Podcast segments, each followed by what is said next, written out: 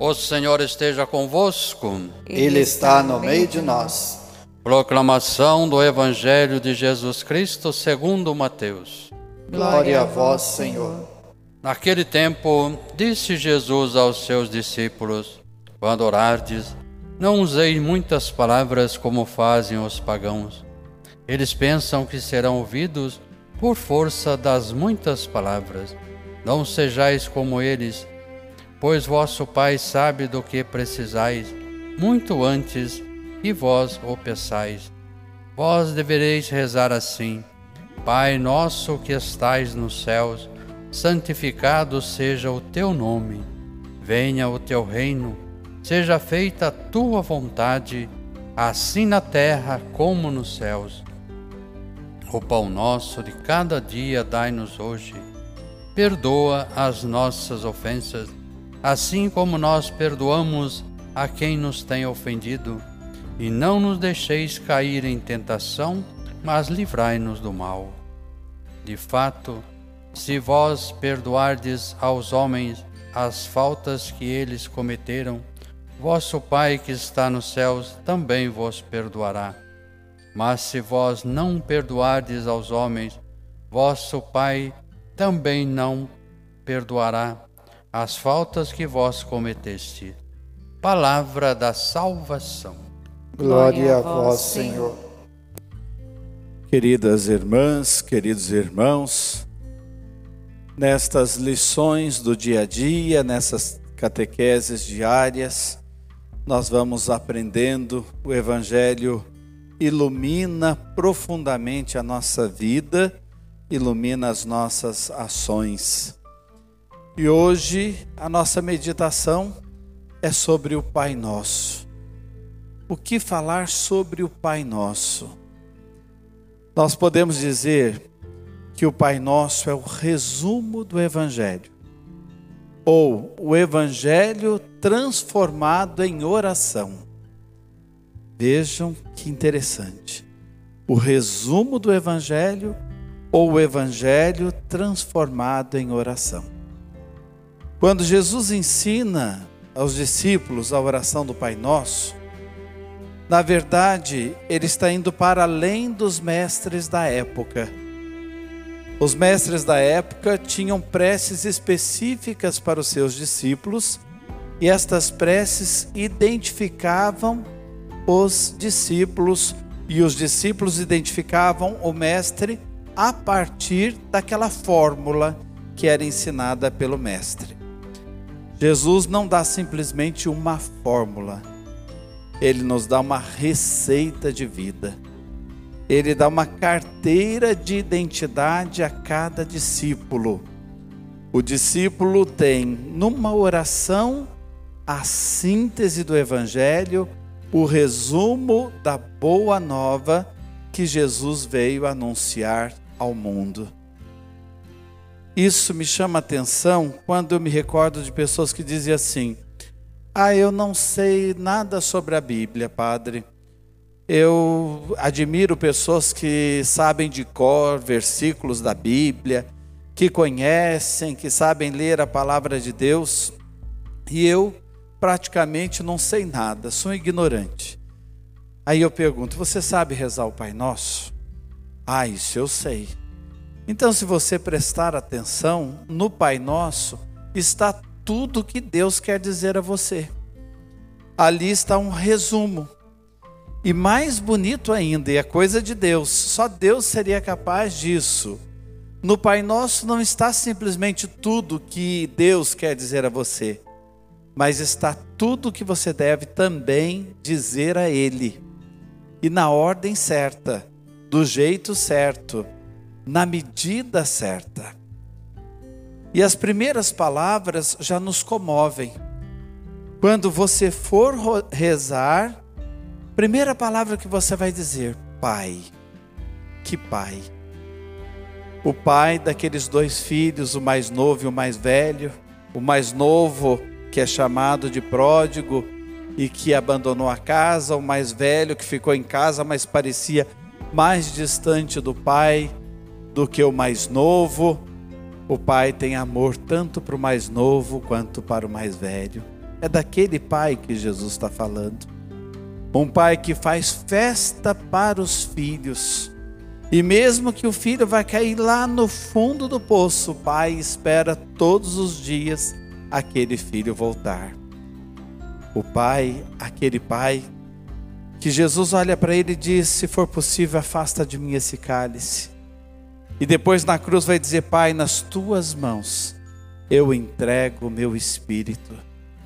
O Pai que é aconchego, o Pai que é carinho, o Pai que é proteção, o Pai que é amor. O Pai que quer olhar para cada filho como olhou para Jesus, tanto no batismo quanto na transfiguração. Este é o meu filho amado, sobre o qual eu coloquei o meu agrado. O Pai que quer olhar para cada um de nós e repetir esta mesma coisa você é minha filha amada, você é meu filho amado, e eu coloco em você as minhas expectativas. Eu tenho certeza que você tem futuro, porque um pai bom só enxerga a gente assim. E uma coisa fundamental: esse pai não é pai meu, é pai nosso. Jesus não disse, olha, você vai entrar no seu quarto e vai dizer, meu pai. Não. Pai nosso, Pai da humanidade, Pai de todos nós. Um Pai que faz a gente enxergar os irmãos, as irmãs, que faz a gente perceber a necessidade dos outros. É Pai nosso. Uma outra coisa que está embutida aí no Pai Nosso, e é uma herança que a gente recebe do judaísmo. Quando você for rezar, primeiro olhe para Deus. Depois pense nas suas necessidades. Primeiro olhe para Deus. O judeu, quando vai rezar, se ele for pedir a comida, primeiro ele vai dizer: Bendito seja Deus, que nos deu o poder de trabalhar e colocar a semente na terra, e da semente tirar os nossos alimentos. Primeiro, bendito seja Deus. Se o judeu está triste, está passando por um sofrimento, ele primeiro vai olhar para Deus e vai dizer: Bendito seja Deus que tem o poder de me tirar das trevas, me tirar da escuridão. Depois vai falar do seu sofrimento. Então o Pai Nosso está do jeito certo. A primeira parte do Pai Nosso, olhar para Deus. Pai Nosso que estás no céu, santificado seja o vosso nome Seja feita a vossa vontade, assim na terra como no céu. Primeira parte é toda olhando para Deus. Isso faz a gente recordar algo que já virou um provérbio popular. Não diga para Deus o tamanho dos seus problemas, mas diga aos seus problemas quão grande é o seu Deus. exatamente nesta linha. Primeiro olhar para Deus pensar na santificação do nome dele. Como é que o nome dele é santificado? Pelo meu comportamento, pela minha vida de fé, por essa fé que remove montanhas. O nome de Deus é santificado, o nome de Deus é anunciado, o nome de Deus é glorificado. E quando é que a santidade de Deus acontece em mim? Quando é que eu santifico o nome de Deus em mim? Quando nas minhas ações eu procuro fazer a vontade dele. O mundo cria um Pai Nosso paralelo, que já começa a falar Pai meu, e começa a falar das nossas vontades, e que seja feita a nossa vontade, construído o nosso reino do nosso jeito.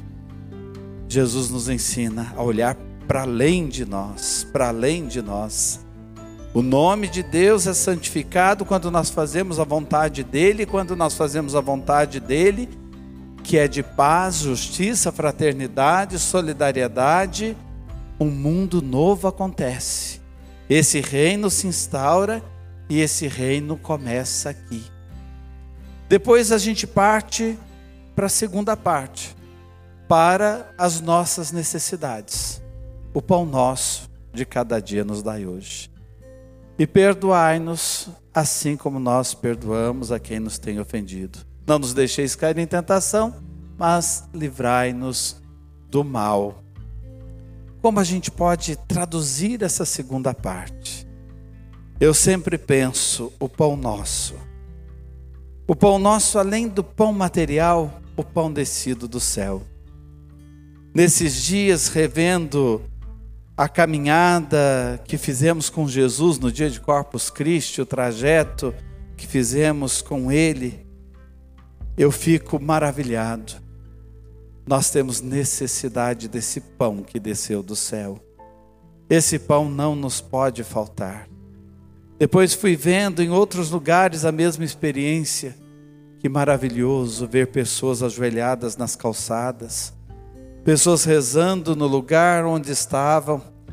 Faz a gente recordar aquele canto tão conhecido na nossa igreja: quando Jesus passar, eu quero estar no meu lugar.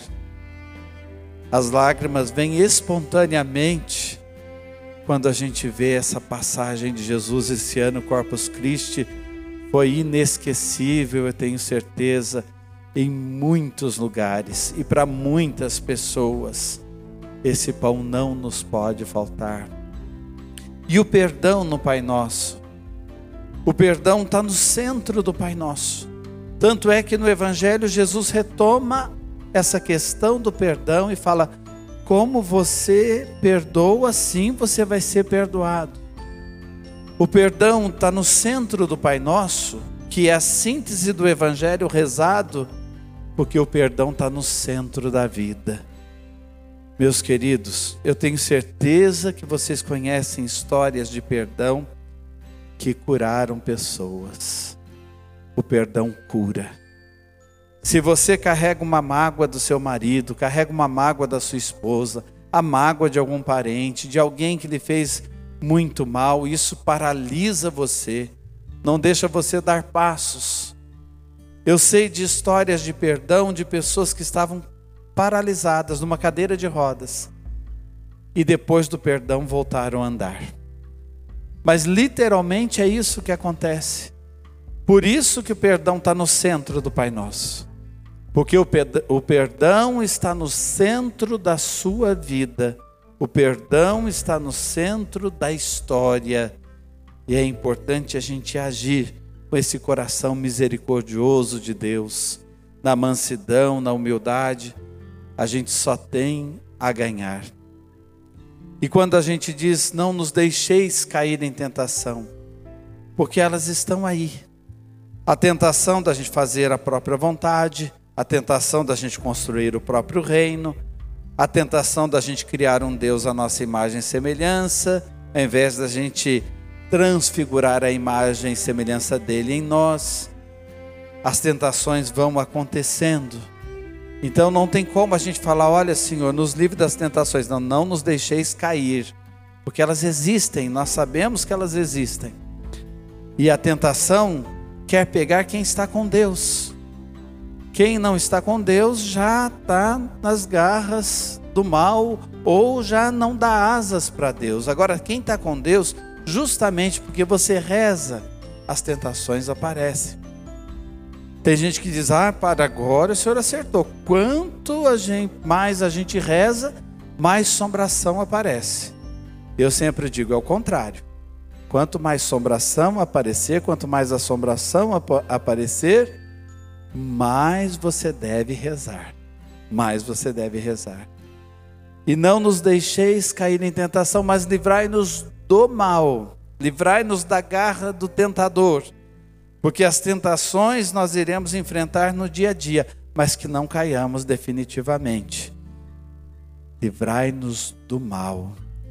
Então hoje, nessa rápida explanação, você recordou que você sabe o Evangelho de cor, que você sabe a essência da Bíblia, das Sagradas Escrituras de cor, e que no Pai Nosso Deus está dizendo tudo o que Ele queria para você, e no Pai Nosso você diz tudo o que você precisa a Ele. Vamos levar o Pai Nosso como uma receita de vida esse resumo do Evangelho a gente sabe de cor, e de cor no latim significa de coração, está na alma.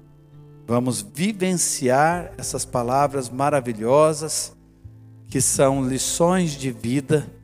Em cada palavra a gente saboreia um pouco do céu e experimenta o amor de um Deus que é Pai, Pai de Jesus e nosso Pai. Amém.